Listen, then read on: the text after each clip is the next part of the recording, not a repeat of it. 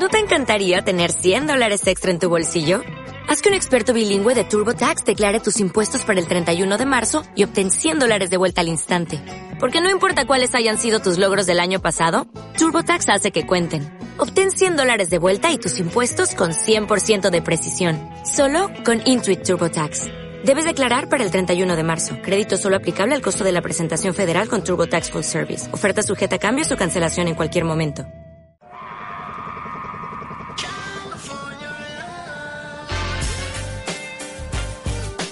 Los mejores crossover, mates estratosféricos, las mejores suspensiones, triples imprevisibles, Trost Talking, pizarras técnicas y espectáculo.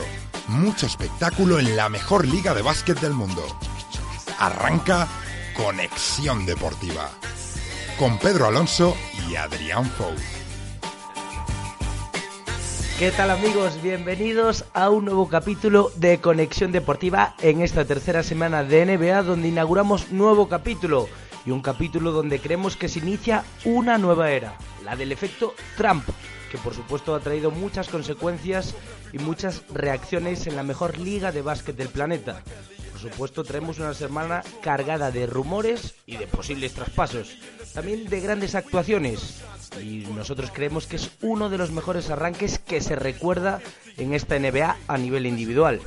Por supuesto también los españoles han vivido una semana de dulce, de grandes actuaciones, de ser jugadores importantes, que es lo que queremos comentar aquí en Conexión Deportiva. También repasaremos en el tiempo de opinión y tertulia, pues cómo estamos viendo a estos rookies de esta temporada. Decepciones, grandes actuaciones, todo tipo de valoraciones haremos sobre estos jugadores y cómo los estamos viendo en este inicio de temporada. Pero bueno, antes de nada quiero dar la bienvenida a Pedro Alonso que ya está aquí para comentar una semana más en Conexión Deportiva. ¿Qué tal Pedro? Muy buenas. Hola, muy buenas, Pues estamos aquí otra vez, vamos a comentar todo lo que ha dado de sí esta semana, que la verdad trae tela que cortar, mucha mucha cola, ¿eh? Mucha cola. ¿Verdad que sí? Sí, sobre todo te quería preguntar en un primer lugar, bueno, todo este esta repercusión que se está generando sobre el tema de la elección a la Casa Blanca, que yo creo que, que es reseñable y sobre lo que debemos hablar. En un primer lugar te quería preguntar a ti, ¿te ha pillado por sorpresa? ¿Era algo previsible? ¿Era algo que podías intuir? Una vez que es candidato, pues podía pasar, como no. Había dos grandes opciones, pero no deja de ser sorprendente. Ninguna encuesta lo daba como favorito apenas, aunque se habían igualado eh, los, los, resultados, el favoritismo en las últimas semanas.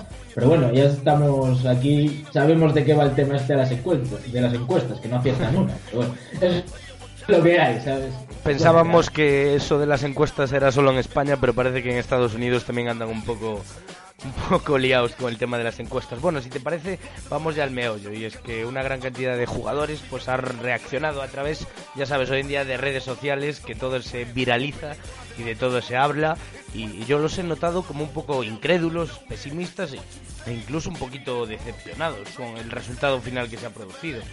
No sé a ti qué te ha parecido, pero por ejemplo, yo te rescato así rápidamente gente que he visto como muy dura, muy crítica como ha sido el entrenador de Detroit Pistons, Van Gandhi, o el propio entrenador de San Antonio Spurs, Popovich, al que ha acusado de misógino y de, homófobo, al, nuevo presidente de, la Casa Blanca, y también pues otros jugadores como, Russell Westbrook, pues han, han expresado su malestar, su crítica y su, su desazón ante esta elección sin duda, la verdad es que con las declaraciones previas de Donald Trump durante toda la campaña política se ha ganado muchos enemigos y como comentas, de toda esta gente la ha tachado de racista, ¿no? de xenófobo y bueno, en cierto modo no les falta razón porque en sus declaraciones ha ido con, con cierta, digamos, con cierta parcialidad racial, ¿no? Muy, muy nacionalista, ¿no? En su discurso Donald Trump.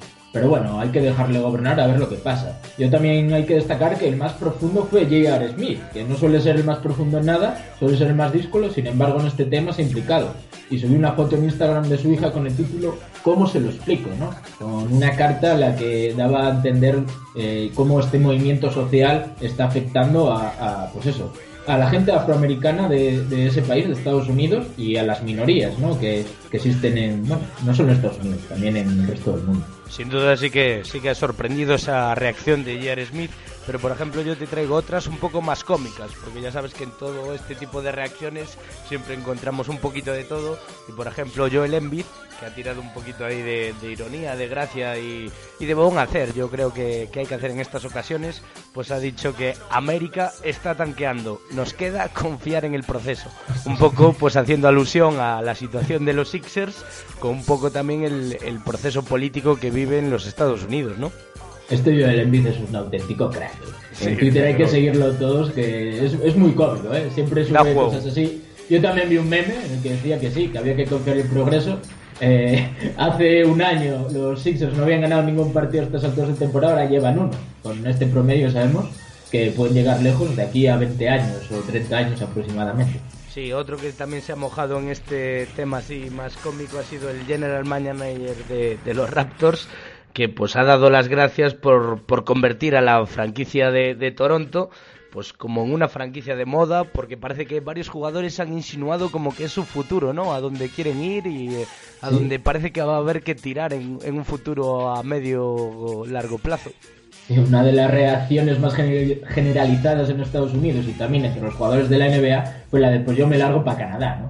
es la única franquicia canadiense en la NBA y ahora mismo también en clave, en clave comedia, pues todos los jugadores decían que se iban para allí. Toronto Raptors un gran destino.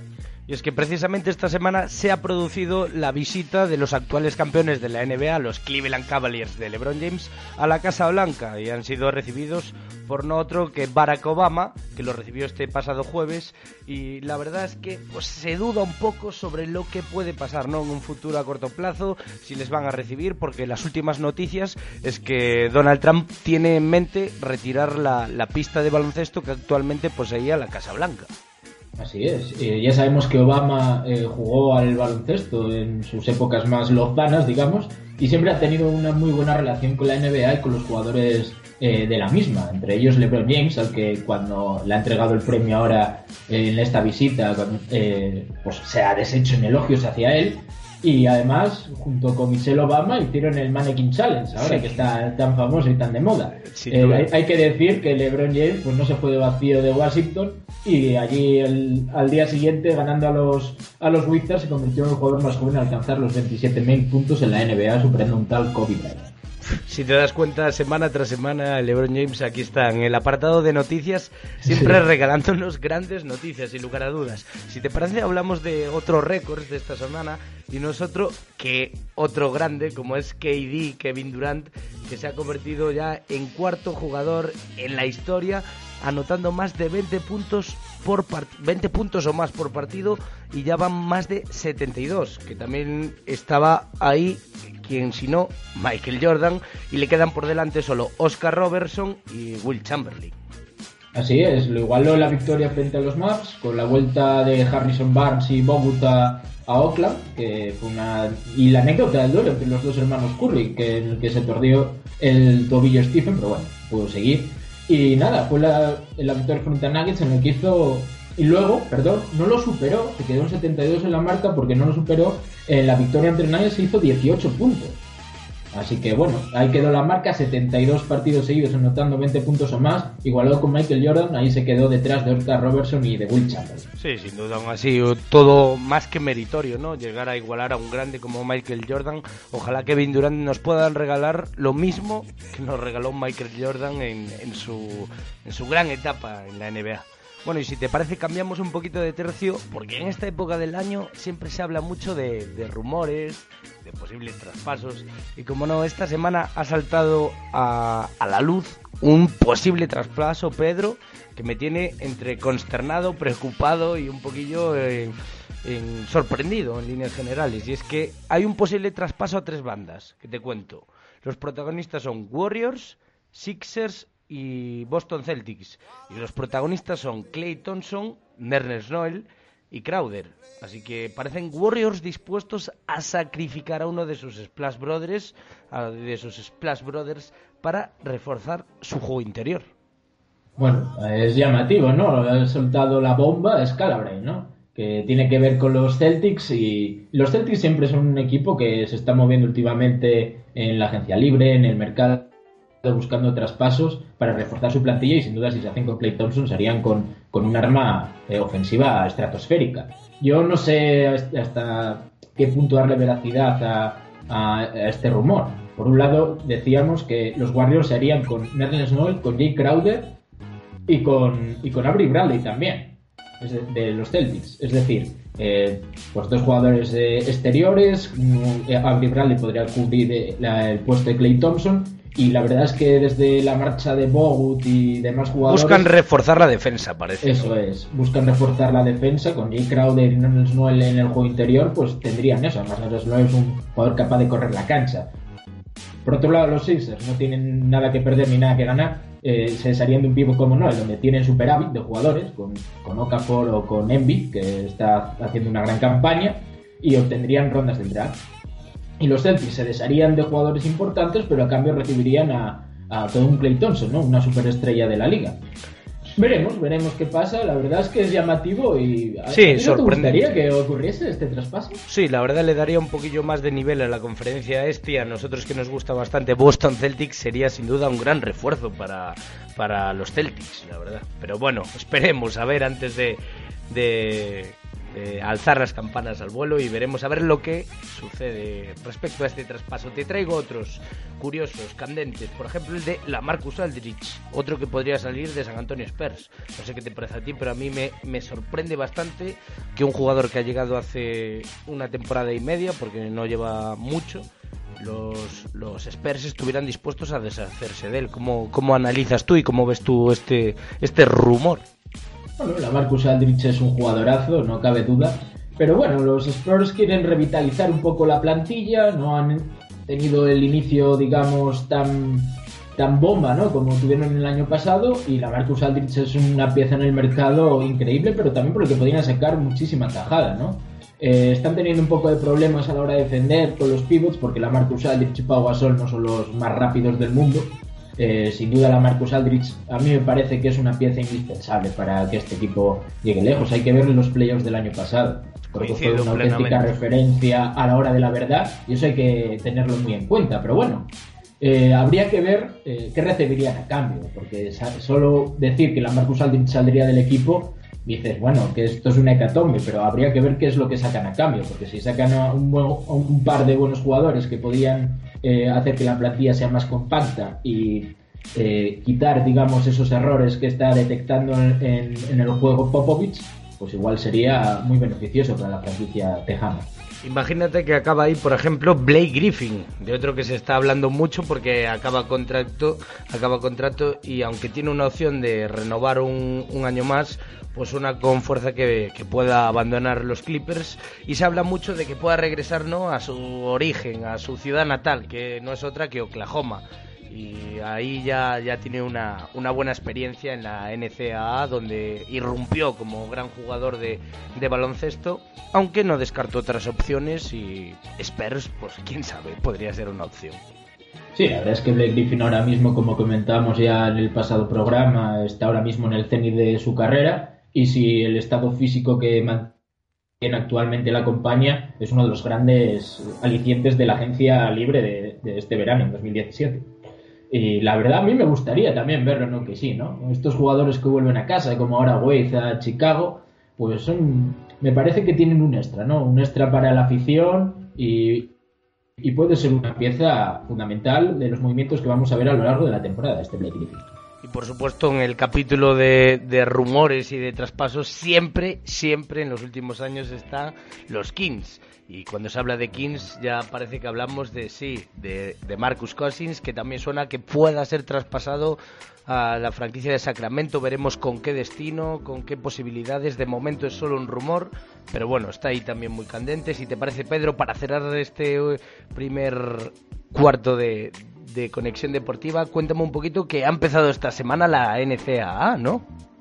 Así es, ya ha empezado la NCAA y desde Draft Express, como siempre, ya han realizado su mock draft que sacan cada año, que van actualizando y nos comentan que hay que fijarse sobre todo en cinco nombres, ¿eh? cinco jugadores de primer año en, el college, que son Markel Fultz, base freshman de Washington, Dennis Smith, base de NC State, Jason Tatum, un alero de Duke, Josh Jackson, alero de Kansas, o Harry Gills, eh, a la pivot de Duke. Seguramente cuando se acerque abril, mayo, eh, cuando vaya a ser el draft, acabando la temporada, hablaremos un poco más de cómo le ayudado este tipo de jugadores y a ver quién es el futuro número uno del draft en la NBA. Muy pendientes estaremos sin duda aquí en Conexión Deportiva de cómo les va a las futuras promesas de la mejor competición de básquet del planeta. Así que nada, cerramos aquí el primer capítulo y nos sumergimos ya de lleno en el análisis. Vamos a ello.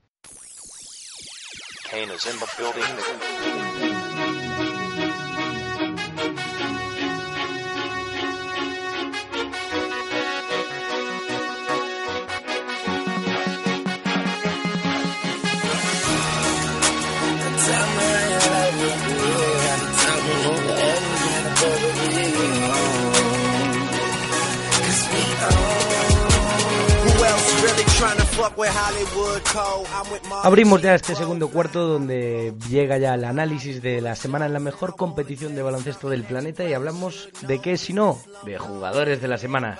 Y es que en la conferencia este, por fin, se ha hecho justicia. El, el galardón ha ido para Demar de Rosa.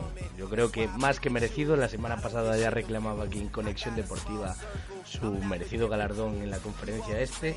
Y es que 34 puntos de promedio esta semana. Es el máximo anotador ahora mismo de la NBA. Y además es una grata sorpresa porque yo creo que ahora mismo nadie se esperaba encontrarse con, con este juego de, de Demar que además ha llevado a su equipo a un balance de tres triunfos y ninguna derrota y a colocarse con un 7-2 y a estar ahí pues al acecho de, de Cleveland Cavaliers, que es lo que llevan haciendo en los últimos años, Pedro. Increíble el arranque de Mar de Rosen en este inicio de temporada. Yo no me imaginaba que pudiese estar este nivel anotador, excelso nivel anotador, siendo un jugador de otra época. Cuando digo de otra época es que no tiene ese tiro exterior. Tiene un gran tiro de media distancia, penetrando es una auténtica bestia, ya sea acabando en mate o en, o en bandeja, y está haciendo muchísimo daño a las defensas rivales. Eh, como dato, han anotado 30 puntos al menos en 8 de los 9 primeros partidos del curso, algo que no se hacía desde tal Michael Jordan. O sea, es espectacular el nivel que está de Rawson ahora mismo y veremos si es capaz de mantenerlo a lo largo de la temporada, que es la gran duda, ¿verdad? Porque tal y como está, podría ser el MVP perfectamente de lo que va de temporada. Vamos a ver si mantiene este nivel. Porque la verdad, los Raptors están jugando bien, pero es que lo de Rawson es otro nivel. Sí, sin duda. Además, con un promedio, como hablamos, de, de 30 puntos de media por partido en estos nueve primeros partidos de la temporada, me parece una salvajada, la verdad. Y bueno, como bien comentabas, además ha dado golpes sobre la mesa esta misma semana, por ejemplo, tomando la cancha de los OKC, donde han ganado los Raptors y para mí ha sido una, una grata sorpresa, una, una gran sorpresa, vamos, no, no contaba quizás con ello y menos con esa excelente actuación, una más de Mar de Rosa. Sí, sí, 37 puntos con solo 22 eh, tiros. La verdad, esta semana se han enfrentado a dos jugadores que están en fase. A los Thunder de Westbrook y a los Hornets de Kemba Walker. Los dos a domicilio. Y en ambos partidos ha sido resolutivo total de Mar de Rosa. En un partido 37 puntos y en otro 34 con una serie de tiros espectacular. Pero espectacular. Y además sus rivales nos han quedado cortos. Que Westbrook, eh, pues otra vez rondando el triple doble, con 36 puntos. Kemba Walker se fue a 40 puntos con 7 de 12 en tiros de 3, eh, también rozando el triple doble, es decir, que ha tenido enfrente a dos equipos que estaban de moda en las primeras semanas de competición, dos jugadores que también están a un nivel espectacular y de Rosen les ha ganado el duelo particular y colectivo. Sí, y si te parece viajamos ya a la conferencia oeste para hablar de otro de los galardonados esta semana como distinción a jugador de la semana. Nosotros que James Harden, otro del que hablamos ya en otros capítulos aquí en Conexión Deportiva. Y es otro más que merecido galardón porque lo que hablábamos la semana pasada, Pedro, 14 asistencias de media por partido, algo a lo que no nos tenía acostumbrado, 27 puntos y casi 10 rebotes, 9,7, o sea, rozando el triple doble, además siendo decisivo obviamente a llevar a estos Rockets a cosechar seis victorias y cuatro derrotas, que para mí no está nada mal viendo lo que con lo que cuenta este equipo. Para mí me parece que Harden está siendo más que decisivo, más que importante en todo lo que están cosechando este equipo y merecidísimo galardón. Desde luego, la verdad es que ya también lo reclamamos, ¿no? La semana pasada cuando se lo dieron a George Hill, eh, merecidísimo. Harden también está a un nivel increíble, repartiendo juego como, como nunca antes en su carrera. La verdad es que su, su adaptación ¿no? con este sistema de Gandhi al puesto de base, en el que ya comentaba en, en programas anteriores, que amasa mucho el balón. Eh, la posesión de Houston se basa en James Harden, es el equipo para él todo, y está haciendo unas actuaciones espectaculares. La verdad es que ganar a domicilio en el Álamo San Antonio Spurs con una gran actuación, con un triple doble de 24 puntos, 12 rebotes y 15 asistencias, aunque luego se vengó eh, San Antonio esta semana en su otro enfrentamiento. Me parece que está a un nivel increíble. Ah, pasó también por encima del Chacho repartiendo juego eh, esta madrugada. Eh, estamos viendo al mejor Harden, ¿no? El año pasado veíamos que se criticaba mucho a Harden por su defensa, por haber bajado un poco el nivel, eh, ser menos competitivo que otros años, porque hace dos estaba en las quinielas del MVP, face to face con Stephen Curry, y este año ha vuelto a la mejor barba, otro jugador que está promediando por encima de 30 puntos. Quizás estamos hablando de un Harden más maduro, más inteligente a la hora de leer el juego, de lo que necesita su equipo y consciente de, que estos Rockets le necesitan en todas las facetas del juego. Pero es que yo creo, Pedro, que estamos viviendo lo que te comentaba antes, un inicio de, de temporada un poco brutal, ¿no? Me refiero a nivel individual, a actuaciones individuales esperadas en algunos casos, como puede ser el caso de Westbrook, Lillard o el propio Harden, pero no otras tan esperadas como es eh, o de Rosen o el propio Wade en su regreso a, Chicago Bulls. Sí, la verdad es que ahora ha ido perdiendo un poco protagonismo poco a poco Wade, eh, cogiéndolo no más la batuta el que debería ser la estrella del equipo, Jimmy Butler, que ha hecho 39 puntos en varias ocasiones. Y sí, tiene razón, de hecho Wiggins, por ejemplo, Wiggins el, el, otro día le cascó 47 puntazos a Los Ángeles Lakers. Parece que la hostia que le metí la semana pasada le, sirvió. sí, sí. Bueno, ya, también te voy a decir que fue muy merecida, porque Wiggins estaba siendo un poco un agujero negro, anotando mucho, pero colaborando muy poco con el juego colectivo del equipo. Sin embargo, eh, ha ido apareciendo. Lo que me falta en Minnesota es que va apareciendo un día Lavin, otro Wing, otro Town, pero falta un poco de continuidad.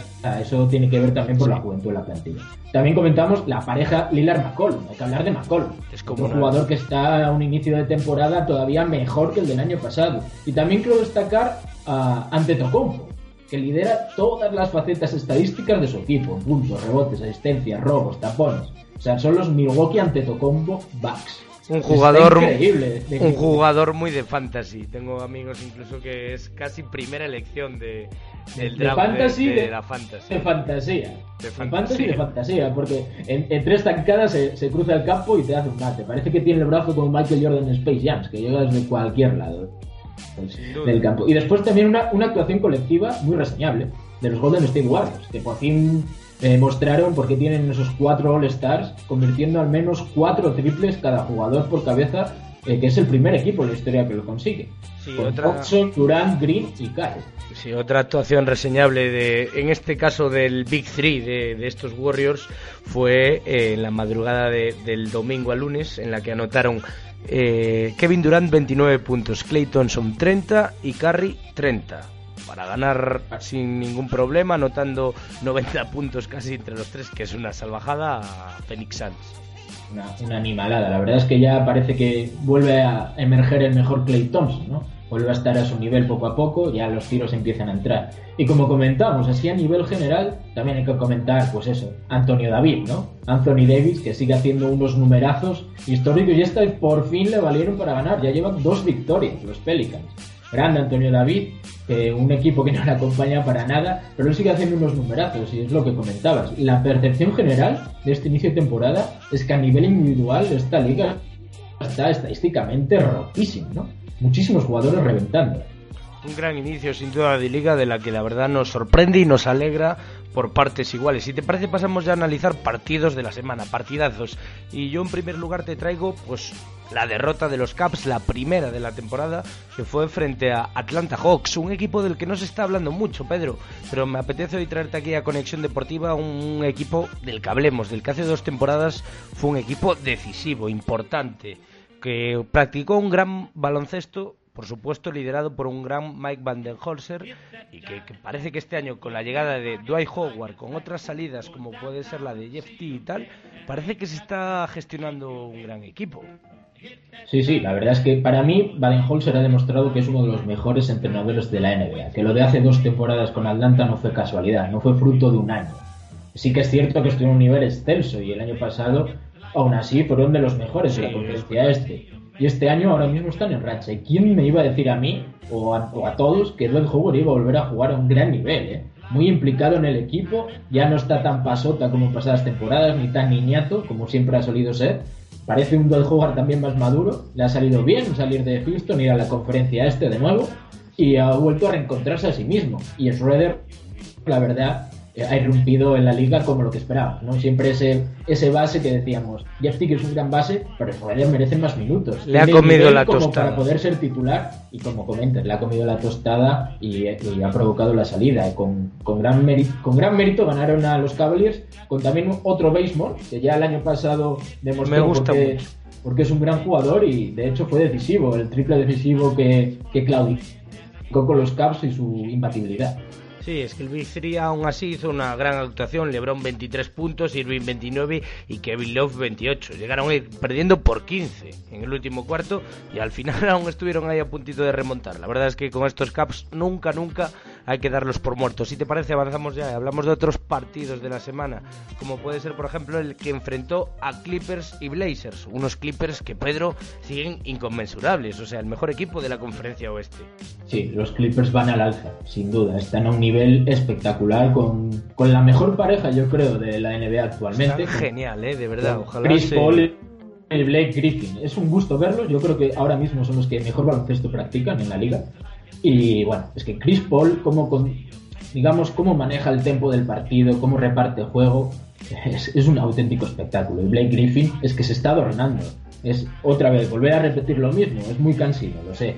Está en el tenis de su carrera y está demostrando todo el potencial que, al que apuntaba los primeros años de vida.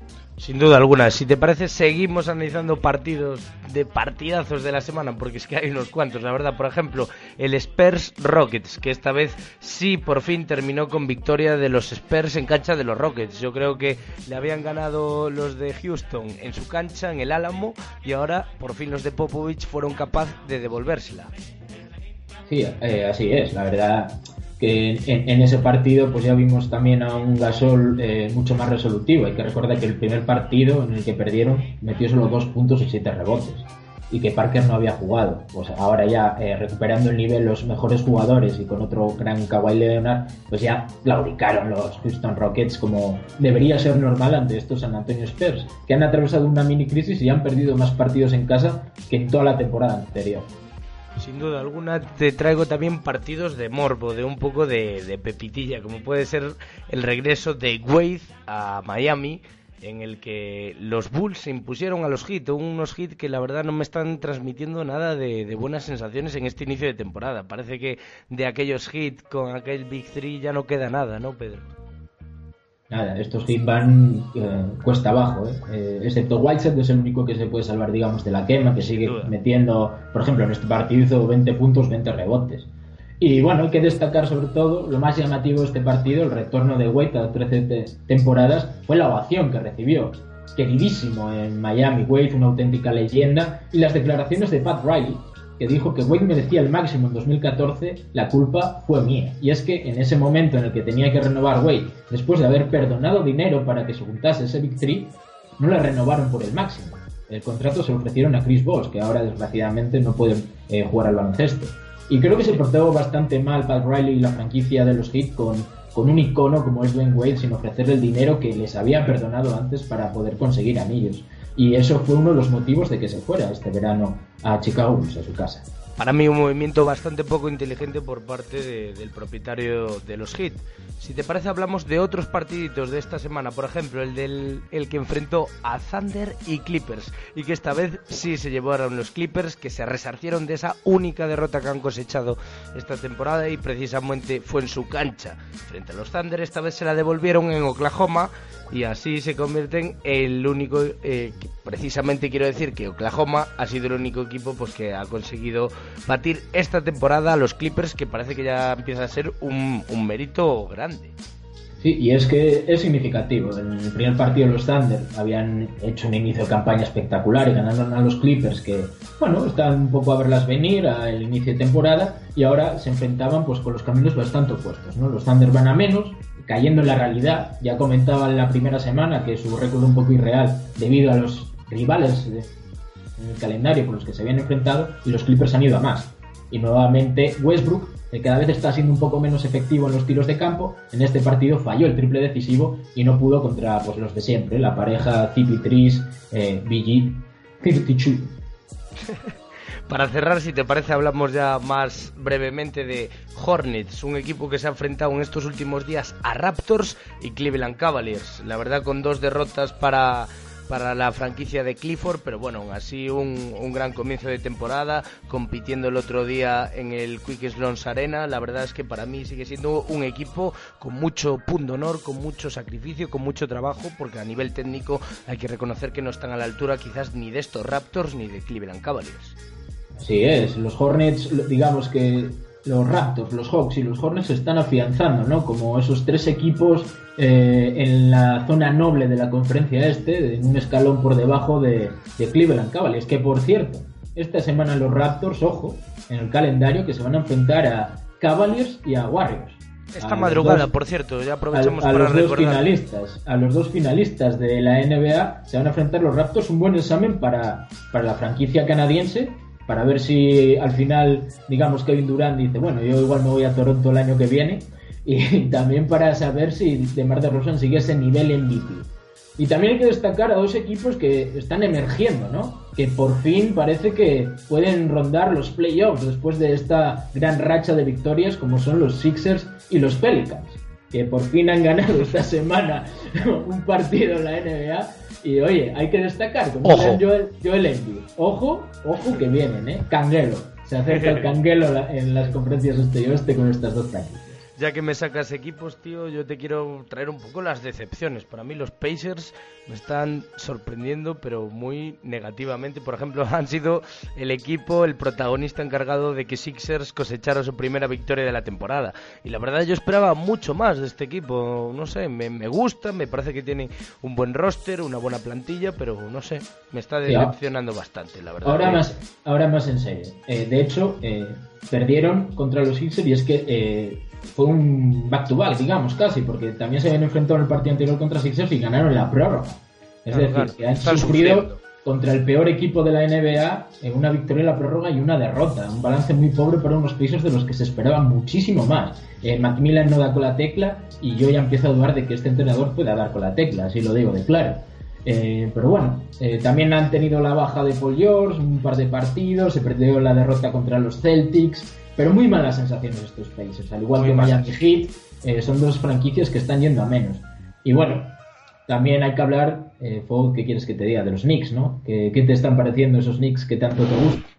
Pues la verdad, pues eh, como siempre, ¿no? Lo, lo que les caracteriza, la irregularidad, Rose se queja, que si los árbitros ya no le pitan las faltas como antes, que ya no es un respetado, la verdad, empiezo a ver el cuento de siempre, Pedro. Yo creo que ya empieza a oler esto un poquito a chamusquina, lo de siempre, una de cal, una de arena. El otro día me, me pareció relevante y me parece relevante destacar esos 18 rebotes que, que, que recogió Joaquín Noah, pero bueno, la verdad es que es un equipo que sin rumbo, sin, sin sensaciones, da igual que entrene Hornacek que entrene Phil Jackson. Esto no sé, no sé qué va a pasar con este equipo. Ha- Hay que darle tiempo, pero un ejemplo de la frustración que se está viviendo en New York con esta franquicia y este equipo, a pesar de que por fin, y yo creo que es la mejor noticia que hay en, en este equipo, es el enfrentamiento, el beef que hubo entre Phil Jackson y LeBron James.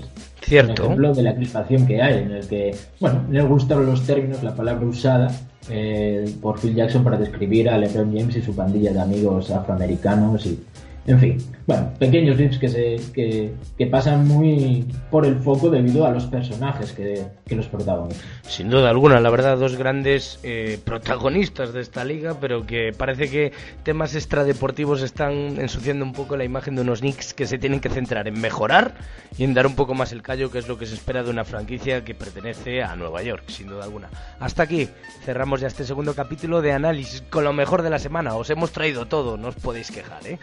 Que pasamos ya al siguiente cuarto en el que os traemos un debate, un debate muy curioso. Los rookies, ¿qué os parecen? Ahora lo hablamos.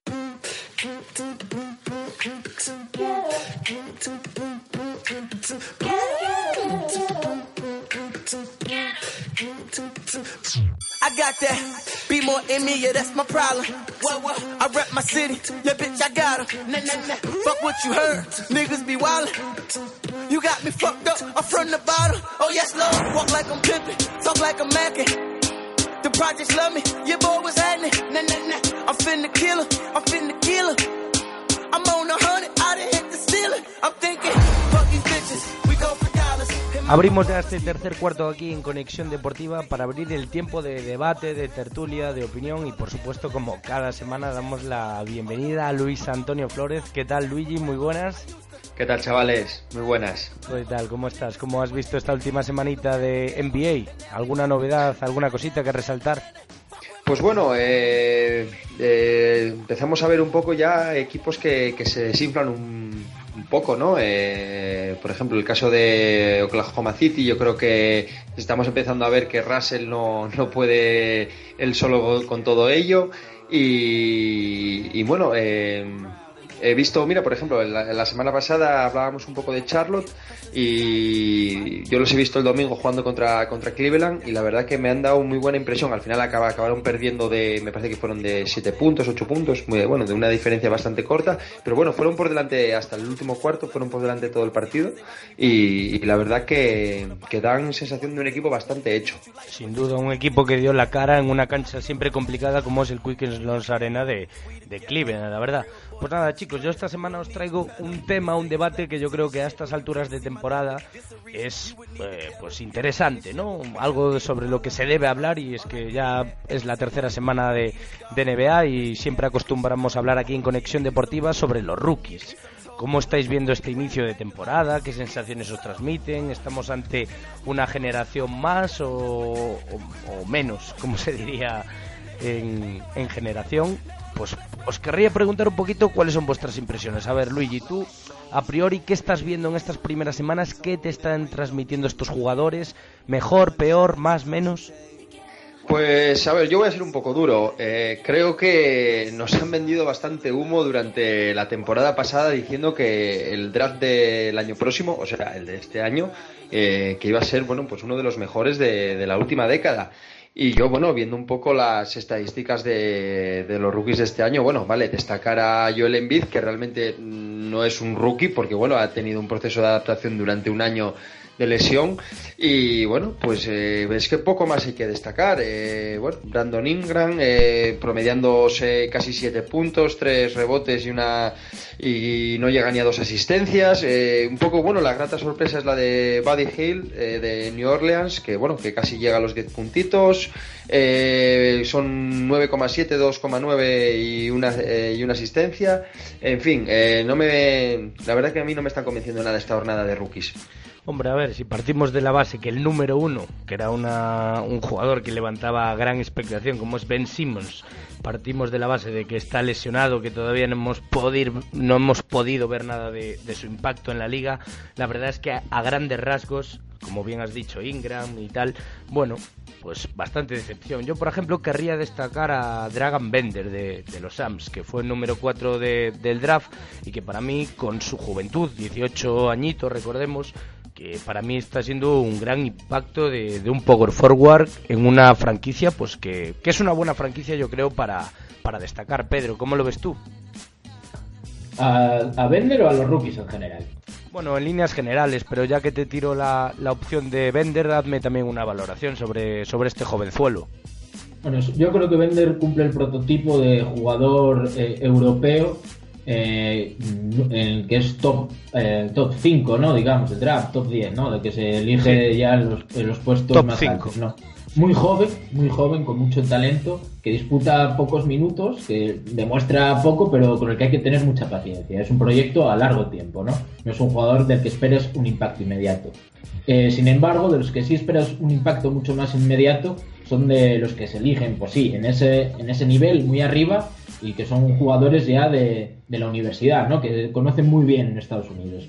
Por ejemplo, Brandon Ingram, número 2 del draft en los Lakers. De momento ha tenido muy poco protagonismo. Yo esperaba muchísimo más. Un jugador de características nos vendían similares ¿no? a las de Kevin Durant. Eh, a mí me parece que sí que es cierto que hay que tener siempre muchísima paciencia y es muy difícil valorar un draft en su primer año. Hay que esperar eh, al menos 3, 4 años para que es, digamos, los jugadores ya tengan consistencia, experiencia en la liga y demuestren su talento. Hay ejemplos muy claros, McCollum, por ejemplo, hace nada era un jugador que apenas tenía importancia y ahora es una estrella de la liga, ¿no? Y hay que tener mucha paciencia y más cuando solo ha pasado un mes de competición. Yo creo que van a ir a más. Ahora, eso sí, otros años hemos visto un impacto mucho más inmediato. Al El año pasado mismamente. Eso es. A menos tres, cuatro jugadores. Que Anthony Towns, por ejemplo. Vimos un impacto de superestrella inmediata. Anthony Davis hace bien poco también. Ahora el único que vemos que destaca de verdad, que le vemos cosas especiales, movimientos en, eh, espectaculares, ¿no? Debajo del aro es Joel Embiid y como dice Luigi fue drafteado ya hace un par de temporadas que juega el rookie por las lesiones y encima está limitado en minutos y partidos por sus problemas físicos. Aún así es el único que está dejando una sensación de tener un talento diferencial. Ahora yo espero que Brandon Ingram o Jalen Brown que son dos grandes jugadores, o Buddy Hill, que ha demostrado ser un gran anotador, pues vayan adquiriendo más protagonismo, más confianza y demuestren su talento. Por ejemplo, Jalen Brown contra los Cavs hizo un gran partido, pero solo tres partidos de titular. Hay que esperar, también es complicado ahora eso. Hay jugadores que obviamente les cuesta más, otros les cuesta menos el hecho de adaptarse a la liga, pero como bien dices, también hay son jugadores que provienen ya de un poco de, la esencia de lo que puede ser la NBA, que es la NCAA, donde todos se curten y donde demuestran su potencial. Obviamente no hemos visto todavía al número uno, que es Ben Simmons, y el, jugador de, de, Sixers. Yo creo que también hay que esperar un poquito. Otro que os quería lanzar un poquito ahí al vuelo es Chris Dunn, por ejemplo, Luigi, el base de los Bulls, que ha tenido la oportunidad, por así decirlo, de, demostrar su, valía en esta ausencia de Ricky Rubio por lesión, tampoco me ha transmitido grandes sensaciones. Recordemos, número 5 del draft, base suplente a priori de Ricky Rubio en los Minnesota Timberwolves. Sí, bueno, unos números de 4,733, eh, o sea, bueno, eh, muy discreto. Em, y encima, eh, bueno, pues en teoría se tenía que haber beneficiado un poco de, las lesiones de Ricky Rubio, ¿no? Que se ha perdido bastantes partidos. Mm, yo quería un poco de, también incidir en lo que, lo que comentábamos hace, hace un momento. Eh, del año pasado, bueno, veías eso, a jugadores de, primer año que, que despuntaban, que realmente estaban al nivel de, al nivel de de bueno de futuras estrellas de la NBA y este año no si te preguntan eh, dime un rookie que, que, bueno que digas tú eh, va a dominar la liga en 3 4 años va a ser eh, All Star 100% eh, y, va, y va a dominar ya no no hablo de, centers o de jugadores de perímetro es que yo no veo a, a nadie ahora mismo con ese para, destacar eh, en la liga. Entonces, bueno, eh, un poco un poco decepcionado por lo que se nos estaba vendiendo el año pasado de, la jornada que venía. Eh, también es verdad que bueno que Ben Simmons no, no, está, pero bueno, hay, hay 29 selecciones por detrás de en la primera ronda y vemos que, que bueno que salvo alguna excepción todo, todo es bastante mediocre continuando un poco con Ben Pedro, ¿tú, ¿tú qué esperas del número uno del draft cuando vuelva? Hombre, yo teniendo en cuenta la franquicia en la que va a jugar, en Philadelphia 76ers, que es la peor con diferencia de la liga actualmente, espero que tenga mucho protagonismo. También paciencia. Igual que Embiid, que está limitado de partidos y minutos, los Sixers no tienen prisa. Sea, van a quedar los peores seguramente en la liga y van a tener a volver el número uno del draft del año que viene, salvo, salvo sorpresa, ¿no? En cuanto a su juego, pues sabemos que es un alero que tiene problemas con el tiro, que también puede jugar de cuatro en, en esta actual NBA, pero que es un gran repartidor de juego. Yo quiero ver cómo comparte balones, por ejemplo, con el Chacho que es un base, el, base titular del equipo, y Ben Simmons necesita, ¿no? Es un jugador que está muy acostumbrado a subir el balón, organizar el juego, gran visión, y vamos a ver cómo comparte el balón. Como digo, problemas en el tiro y con el que hay que tener paciencia. Además, saliendo de una lesión, no espero tampoco un impacto muy inmediato. Ahora, seguramente sea uno de esos jugadores que tenga facilidad igual estadísticamente para poder hacer un triple doble por su envergadura, para coger rebotes o para hacer mates y dar asistencias. Y tú, Luigi, de estos drafteados, de estos rookies del año en la NBA, de, cuál esperas que a medida que avance la temporada, que es pronto, pueda tener eh, mayor impacto en la, en la liga, mayor, a medida que, avancen los partidos? Pues yo tengo bastante fe en Brandon Ingram, eh, por, eh, bueno, por varias cosas, aparte bueno, de que él es un, jugador que en su, en su único año de, universidad lo hizo muy bien. Eh, creo que la franquicia en la que están los Lakers, que la verdad es que está desconocida de lo bien que lo están haciendo para, para el equipo que tienen, me parece que está en el lugar adecuado para, para progresar muchísimo como jugador. es cierto que, que, no está jugando todo lo que se presumía que, iba a hacer, pero personalmente, personalmente creo que es un jugador con, mucho talento, eh, con lanzamiento con lanzamiento de, fuera y que, y que dentro se, se, desenvuelve bien. Entonces, bueno, eh, por, un poco por todo eso, por, por, el jugador que es y por la franquicia en la que está, eh, le veo le veo le veo futuro. ¿Y tú, Pedro? ¿Por qué jugador te decantas ahí mojándote un poquito? Yo, pues quizás la actuación individual que he visto y más me ha gustado así de los rucos ha sido, por ejemplo, la de Jalen Brown en Boston contra los Cavs. Yo creo que su primera titularidad, eh, supliendo a Crowder que por lesión, y demostró, yo creo que demostró carácter en ese partido. También Brandon Ingram, que no ha empezado muy bien, creo que es un jugador con talento como para poder ser diferencial en la liga. Espero que, que crezcan. Para mí la gran decepción es Chris Dunn. Es un jugador que creía que iba a tener un impacto mucho más inmediato y creo que no ha aprovechado la primera oportunidad que le han dado. es que sobre todo este jugador destaca porque porque ha tenido esa oportunidad de, salir en el quinteto titular, de tener muchos minutos y de incluso mosquear un poquito, como os comentaba la semana pasada, Tibodó. Sí, sin duda. Yo creo que no ha aprovechado, digamos, la primera oportunidad. Va a tener más a lo largo de la temporada, pero es eso, esperaba un impacto mucho más inmediato y no lo ha tenido. Quizás un base joven, una franquicia demasiado joven con un entrenador muy estricto, puede ser, pero desde luego no captó la idea del juego de Tibodó para nada. Y yo quería destacar para bien, pues bueno, el jugón va a decir que a mí es un jugador que me encantaba en la universidad, tenía dudas sobre su adaptación, aunque punto seguro que va a notar, porque es un gran jugador, y me está gustando mucho Sabonis, el hijo del Zar, en OKC, siendo titular, anotando bien, anotando bien de tres. Y eh, es quizá el jugador junto con Embiid que más así me está gustando, porque bueno, también Dario Saric, eh, por, digo, jugadores además europeos que hemos visto. Yo creo que los jugadores europeos más o menos están cumpliendo su función. Satoransky, Kuzminskas, jugadores que ya conocemos un poco más, sabemos lo que pueden dar y me ha gustado la conexión Kuzmiskans, eh, por ejemplo, Willy Hernán Gómez en Nueva York. Cuando han compartido minutos se han encontrado, se han buscado. Y quizá, pues, ese feeling del juego europeo que puedan tener cuando compartan minutos. Pero bueno, la verdad es que muy, muy poco destacado hasta el momento esta generación de rookies. Vamos a ver cómo avanza la temporada. Yo para concluir, volver a incidir un poquito en Dragon Bender, la verdad el jugador de, los Suns, número 4 del draft, que para su juventud me ha sorprendido muy gratamente y sobre todo por, por los handicaps con los que juega, que es proceder del de, baloncesto europeo, que es otro mundo, otra, otra historia y la verdad que en este inicio de temporada me ha gustado y me ha sorprendido muy gratamente. Ahora os iba a preguntar por los españoles, pero bueno, mejor lo dejamos ahora para este último cuarto y si os parece nos metemos ya de lleno a ver cómo les ha ido nuestra, eh, la semana a nuestros españoles, ¿vale?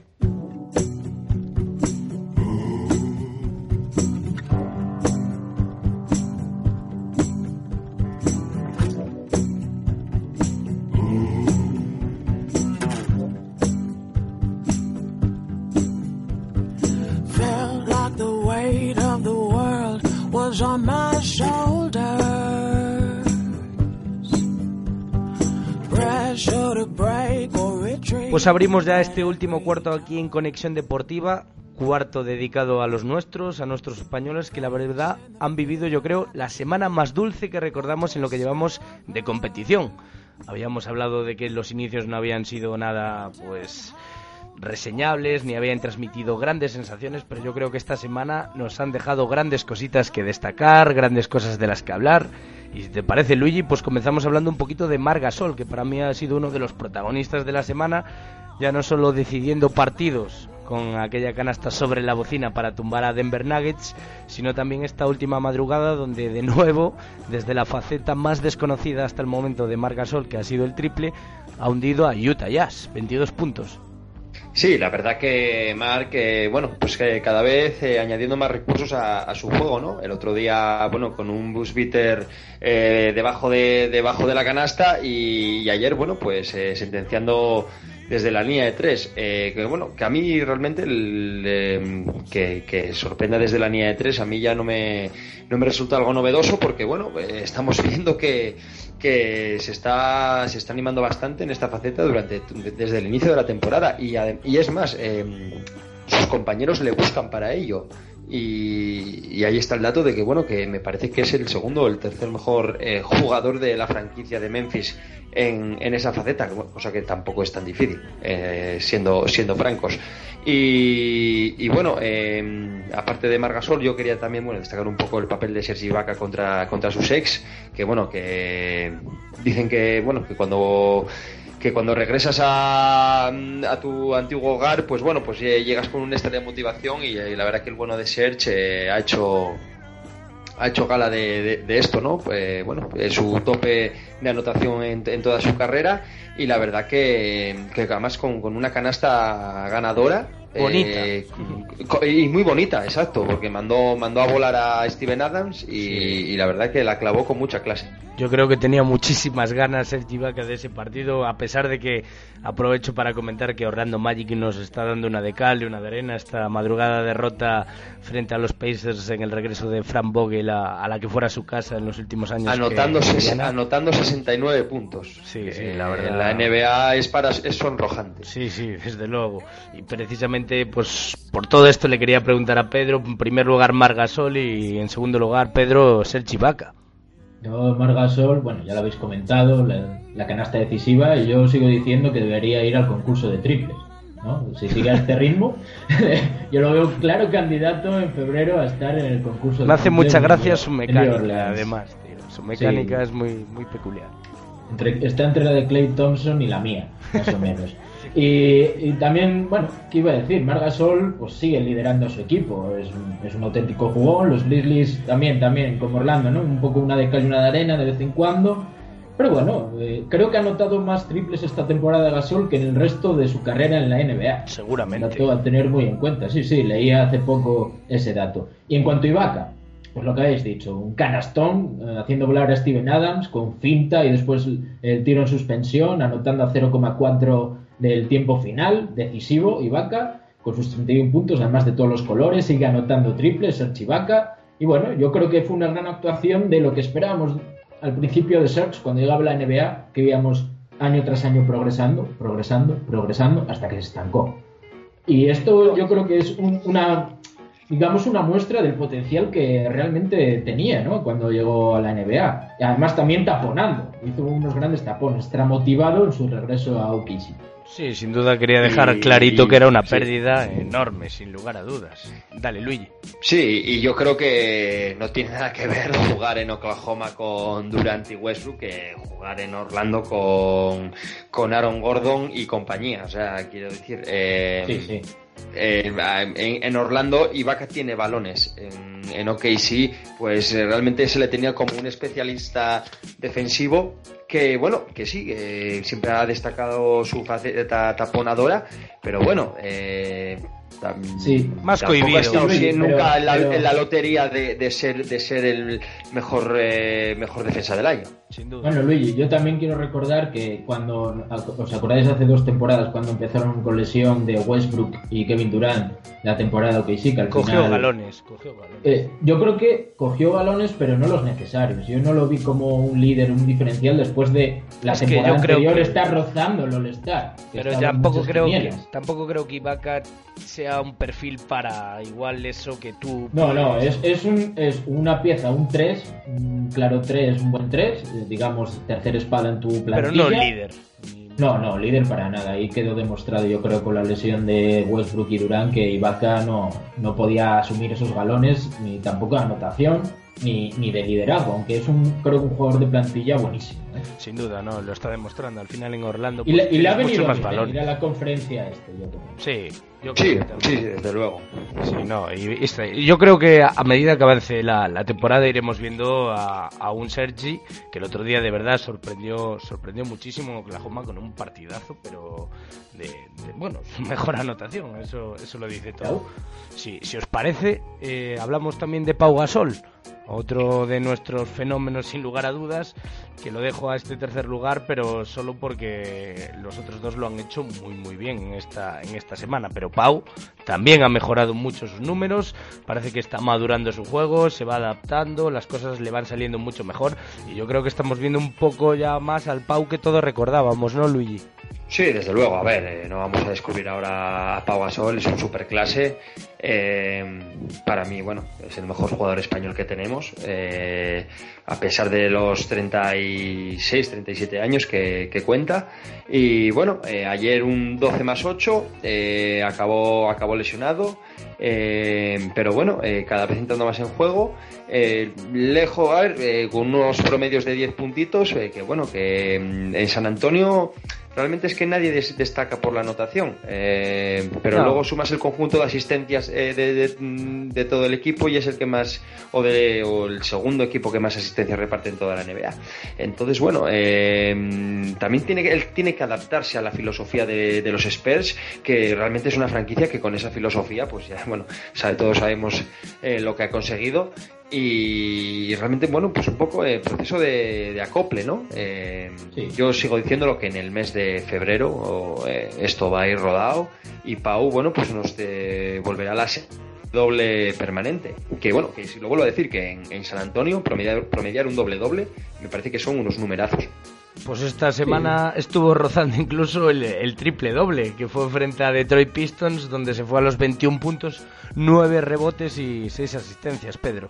Sí, seguramente es un mejor partido con, con los San Antonio, ¿no?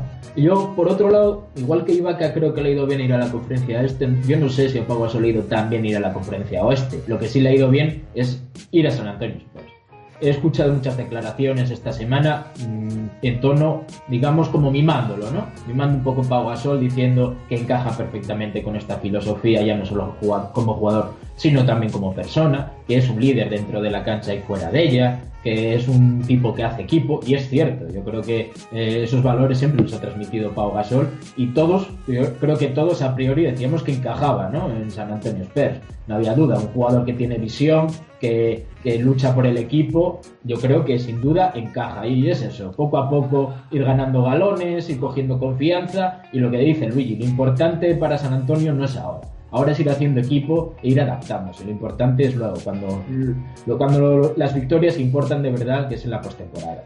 Avanzamos. Es que es eso, el. Perdón, sí, sí, dale, El, yo creo que el éxito de Pau en, San Antonio radicará en que es un jugador completísimo. Eh, bueno, yo todavía, bueno, no se me van de la mente eh, el año pasado en los Bulls, eh, la conexión él con Jimmy Butler y con Derrick Rose en, alguna ocasión, lo, lo, buen pasador que es Pau Gasol, y, un, jugador de de esa altura, de, de, esa, de esa fisonomía, que, pase también escasea en la NBA. Entonces, bueno, eh, en un equipo que, vive de la fluidez del balón, eh, de, siempre del extrapás, de, de, un pase más siempre, pues eh, yo creo que le viene, le viene bien. Exacto, es lo que decía un poco Pedrito ahora, que no sé no está muy claro si le ha venido bien volver a la conferencia oeste, al salvaje oeste, pero desde luego si hay un equipo en el que, en el que mm, mejor le venía a recalar es San Antonio Spurs, sin duda. Estaremos muy pendientes de la evolución de Pau Gasol a lo largo de esta temporada, que seguro como no, será positiva, irá de menos a más en lo, que está por venir, que esto es solo el comienzo. Pasamos a hablar ya de los hermanos Hernán Gómez, de Willy y de Juancho. La verdad es que ha sido una semana fantástica para ambos. Si os acordáis, la semana pasada hablábamos de que había sido enviado al filial Willy para, para entrenar con los Knicks. Yo creo que le ha venido genial, vamos, porque se ha salido con 14 puntos en el último partido que enfrentó a Knicks contra Nets Además, un partido trepidante que, que, genera que genera pues eso, conflictos tantos como el que el que Brandon Jennings protagonizó con Willy Hernán Gómez, que fue algo anecdótico y es que Willy fue a echarle un cable a un jugador de los Nets para levantarse del suelo y corriendo fue Brandon Jennings a recriminarle que eso no, no se hace, que en la pista no hay amigos, que eso fuera si quiere, pero aquí no y luego al final del partido decía Willy Hernán Gómez que habría aprendido la lección y que no, que no volvería a ayudar a, a nadie a levantarse de la cancha. Pedro, ¿qué te parece a ti esto? bueno, que Jennings está como una auténtica cabra. Por un lado, sí que es cierto que, bueno, en la cancha no hay amigos, pero una cosa es no tener amigos y otra cosa es ser antideportivo. Exacto, la deportividad no está reñida. claro, la deportividad no está reñida con la rivalidad. Vamos a ver, yo creo que es una es digamos una competitividad mal entendida por parte de Brandon Jennings y Willy si coge de ejemplo a Brandon, eh, mal va, ¿no? Eh, por otro lado, en cuanto al baloncesto en sí, creo que grandes números, grandes actuaciones de Willy Rangómez, Gómez, ganándose ese sitio en la rotación eh, que había perdido, también con un taponazo a Barry Bradley contra los Celtics, que hizo también un 8 puntos y 12 rebotes. Eh, he visto una gran conexión, como comentaba antes, cuando ha compartido cancha con Kuzminskas, se nota ese baloncesto europeo, y bueno, la verdad es que un gran Hernán Gómez esta semana a ver si mantiene este nivel y ese sitio, ¿no? Eh, dentro de la rotación de los Knicks. Y a ti, Luigi Juancho, el hermano pequeño de, Willy, que también esta semana ha sacado ahí a relucir los colmillos con nada más y nada menos que Kevin Durant. Además ha anotado 11 puntos, 9 rebotes, ha disputado muchísimos más minutos de lo esperado en cancha y la verdad que ha sido un, chaval que, que ha demostrado casta y coraje, ¿no? Hombre, eh, cuando es tu, bueno, tu, primer mes en la NBA, eh, a falta de, eh, digamos, bueno, pues de puntos, rebotes, asistencias, eh, pues eh, la casta, el coraje y las ganas es lo, un poco lo que, lo que te queda por ofrecer. Y ya, bueno, pues si lo puedes hacer frente a Kevin Durant y sabes que te van a enfocar las cámaras, pues oye, es una, también es una forma de, decir aquí estoy yo y, y bueno, pues que, que, no, que no me van a pisar, ¿no? Em, yo sigo diciendo que, a ver, que eh, el tema de los rookies eh, influye mucho en el equipo en el que estés. Y desde luego Denver para un rookie es, un, es una franquicia que, le viene muy bien para, bueno, pues para foguearse y para, y para, bueno, pues para coger minutos y hacer números. Estamos viendo, bueno, pues... Eh, en las últimas en las, últimas fechas pues bueno pues ha conseguido en un par de partidos pasar de los 10 puntitos eh, y bueno pues eh, bien eh, haciendo en alguno doble doble bueno, pues se le, se le ve, bueno, pues eh, haciendo su sitio, que, no es fácil. Ha ido creciendo, la verdad, en una semana, no sé tú, Pedro, pero yo creo que lo, que habíamos visto en la semana pasada esta, ha jugado muchos más minutos, ha sido bastante más protagonista, ha hecho una chapa Kevin Durant, se ha picado con Kevin Durant. Yo diría como denominador común, por ejemplo, de Juan Hernán Gómez, de Gulli Hernán Gómez y de Abrines, es que han demostrado descaro que es algo que hay que demostrar en la NBA cuando eres un, un rookie, ¿no? Tienes que aprovechar la oportunidad, ir, ir a por todas y creo que lo han hecho. Además, eh, tanto Juancho como Abrines han estado bien en el tiro exterior, eh, anotando triples, anotando los tiros liberados, también, al igual que Willy, ganándose ese sitio en la rotación y también coincido con, con Luigi que Juancho tiene la ventaja, yo creo, del equipo en el que está, ¿no? Es un equipo joven que también tiene bastantes jugadores europeos y, puede tener la confianza del entrenador y los minutos para demostrar su talento. Yo la verdad me quedo con el descaro ¿no? que han demostrado esta semana y el protagonismo. Creo que lo han hecho muy bien. Pasemos a hablar de otros protagonistas, como puede ser, por ejemplo, el caso de Chacho Rodríguez, que sigue en su línea, sin grandes eh, actuaciones a nivel de anotación, pero yo creo que un tipo importante a nivel de generación de juego, de asistencias y de, de dar a un equipo esa, esa necesidad de jugar un buen baloncesto, como es el caso también que pasa un poquito con Ricky Rubio, del que te preguntaré luego, Luigi. Sí, yo creo, a ver, eh, está claro que, al Chacho lo mismo, le viene, le viene fenomenal. Eh, jugar en Filadelfia. Eh, el hecho de ser el, más veterano del equipo es algo, es algo clave. Porque, y aparte, yo creo que, que, se le respeta muchísimo dentro de, dentro de la franquicia y, no hay más que verlo en la confianza que le está dando el entrenador. Eh, y bueno, y, y, el desparpajo que demuestra en la, en la cancha. Eh, es innegable. está claro que bueno que sus años en el Real Madrid le han venido Mm, genial, digamos que el peso que tenía en el, en el Madrid eh, lo ha trasladado un poco a la franquicia de Filadelfia y, nada, eh, mientras se cuente con la confianza de, del cuerpo técnico y compañeros, yo creo que vamos a ver eh, bastantes cosas buenas de Sergio Rodríguez este año. Sí, precisamente Pedro fue decisivo el Chacho, bueno, más que decisivo, importante, porque cuando un base genera tanto juego y es tan eh, trascendente en la hora del reloj de posesión como está siendo el Chacho en estos Sixers, en la victoria que se llevaron frente a los Pacers, que comentábamos antes, 109-105. Sí, es, ya ha dado bastantes muestras, ¿no? El chachismo, la afición seguro que disfruta y yo creo que es lo que transmite el Chacho, ¿no? Ha ido a la NBA a disfrutar y se le ve como un enano jugando con un enano y, divirtiéndoselo y pasando. Muy suelto. Sí, muy suelto. Además, yo me quedo con la jugada que hice contra Atlanta Hawks, no sé si la visteis, con el doble bote por la espalda para darse la vuelta y la apertura al pase sin mirar para Saric para que anotase de tres. Es que eso es de una, confianza, eso es de una confianza peculiar. Bueno, ya sabemos, el chacho da mucho, también te lo puede quitar. Yo sigo con eso, lo que el chacho te da, el chacho te lo quita. Pero de momento sigue dando y lo que se transmite yo creo que es la alegría que transmite su juego, eh, que siempre, siempre lo ha dado, ¿no? Siempre ha dado diversión, es un tío que se divierte en la cancha, se le ve muy suelto y, hombre, es un jugador muy importante para su equipo. Ya ha tenido muchos elogios de Brett, Brown, ¿no? Que, como dice Luigi, ya se ha ganado el respeto, ¿no? En la NBA, que es una cosa muy importante. Luigi, hablemos de Nikola Mirotic, establecido parece ya como sexto hombre está en una de ya sus típicas malas rachas y no sé qué, te está pareciendo, qué te está transmitiendo.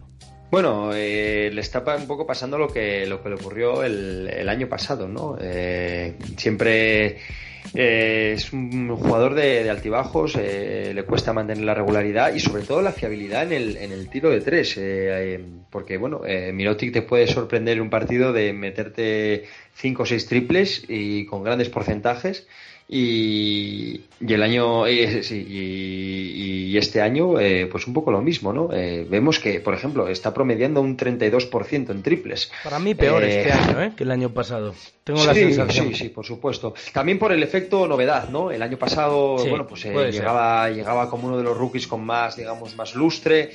También era el rookie que más que más cobraba de la NBA eso hay que también decirlo.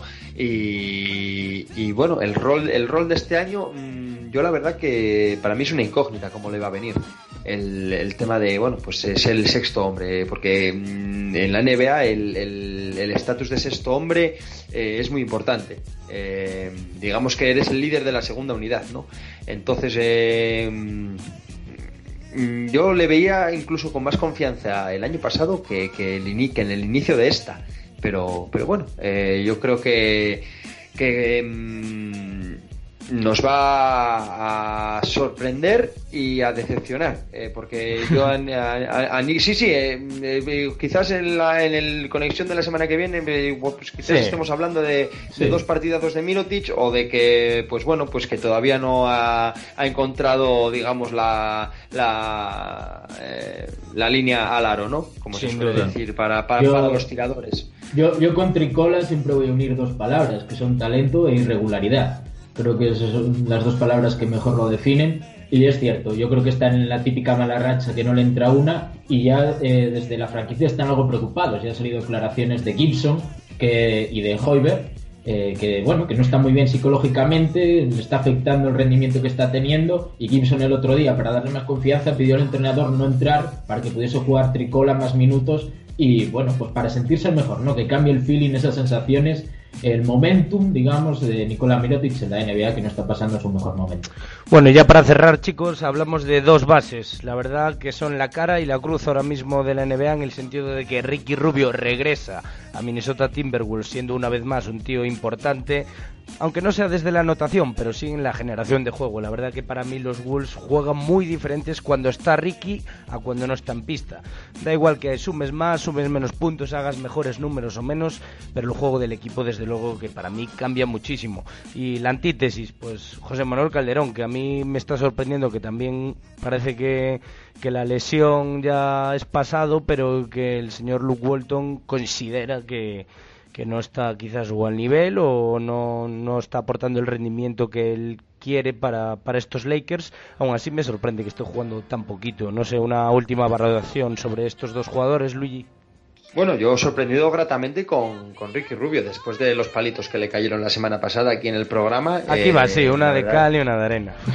Sí, sí, es un poco, un poco así, pero bueno, mm, hablábamos de que, de que Ricky Rubio, eh, pues, o se pone las pilas o se le pasa el arroz en la NBA, porque, mm, claro, tiene la losa del contratazo que firmó y, si los números no te respaldan, mm, en la NBA te, la NBA te, tira. O sea, es así. Eh, mm, tiene que aprovechar lo que le quede de, contrato y a ver lo que dura en Minnesota. Eh, yo sigo diciendo lo que, que posiblemente sea objeto de un traspaso en unos Wolves que no se sabe muy bien en qué punto de, la, de, su construcción están y, qué, papel guardan para Ricky Rubio, ¿no?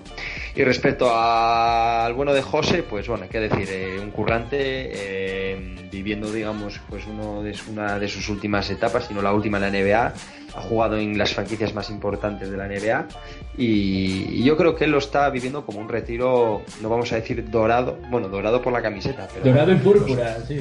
Eh, en los Lakers de ahora, bueno, pues... Eh, pero está haciendo equipo, ¿eh? Mola. Exacto, exacto, es un...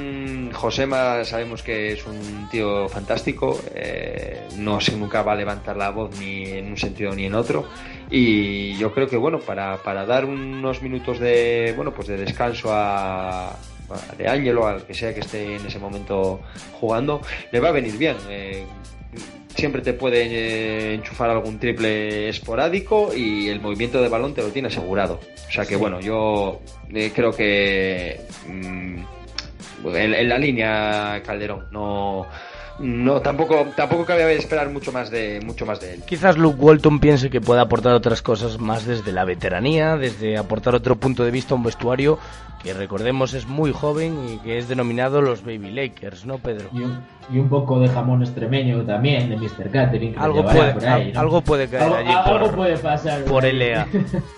Sí, bueno, ya sabemos, Calderón ahora mismo físicamente pues sufre mucho en defensa y lo único que te puede dar, pues lo que dice Luigi, esos triples puntuales en tiro exterior y un poco, digamos, de cabeza al equipo cuando la pierde, es una, una plantilla muy joven. Y por el otro lado, Ricky, yo creo que es el base, digamos, para una plantilla joven, eh, para que no se aloque también, para organizar ese talento, eh, perfecto, ¿no? Eh, no va a anotar, no, le podemos pedir que anote esos tiros exteriores ni liberados, puede tener sus noches, obviamente, pero sí que puede repartir juego. lo que sí que dudo es que cuando este proyecto, digamos, alcance el cenit que esperemos que lo alcance, ¿no? Con el talento que tiene, es si Ricky Rubio va a ser ese base titular, que yo lo dudo mucho, y también creo que en ese, llegado a ese punto, eh, podrá irse de, Minnesota Timberwolves. Ahora mismo creo que es un base que pega muy bien eh, para los jugadores que hay y que no se descargue, ¿no? Un poco. Le ha venido muy bien, por ejemplo, a Wiggins, para que eh, para que no, digamos, esas malas épocas de tiro las pueda pasar, eh, buscar en el juego, porque a veces Wings es un poco un agujero negro en el equipo y es un poco chupón y, no contribuye al juego. Pero con Ricky, pues parece que colabora más con los compañeros. Eh, vamos a ver qué tal Ricky y Minnesota De momento, pues bien con la vuelta de Ricky un equipo parece dispuesto a ser una montaña rusa, por lo menos en cuanto a sensaciones en este inicio de temporada. Pues nada, chicos, aquí cerramos ya este capítulo número 3 de Conexión Deportiva. Una semana más. Daros las gracias por estar aquí colaborando y haciendo que esto sea un poquito más divertido, más dinámico y que todos nos lo pasemos pipa. Así que nada, Luigi, te recomiendo esta noche, por cierto, que te veas el Raptors Caps, que a priori se presenta como un partidazo en el este. Auténtico partidazo, la verdad que sí. Y como siempre, un placer colaborar con vosotros, chicos. Y a ti, Pedro, muchísimas gracias. Una semana más. Lo mismo que al Luigi. Yo creo que el partido de esta noche es ese Raptors Caps que nadie se debe perder. Así es, vamos a ver si Toronto puede ganar a Cleveland y ya confirmarse como una alternativa real en la conferencia este, algo que es muy importante para ellos de cara a playoffs. Muchísimas y a de Rosen contra una defensa de verdad. Veremos, a ver, eso es otro, otro dilema interesante, a ver que, cómo lo puede lidiar el bueno de Demar. Pues nada, chicos, muchísimas gracias por estar aquí una semana más, a todos vosotros por escucharnos en este pozquita semanal que, que os traemos aquí desde Conexión Deportiva y nada, no os olvidéis, la semana que viene volvemos con muchísima más actualidad, muchísimo más análisis y muchísimo más debate aquí en Conexión Deportiva. Pasarlo pipa, un abrazo.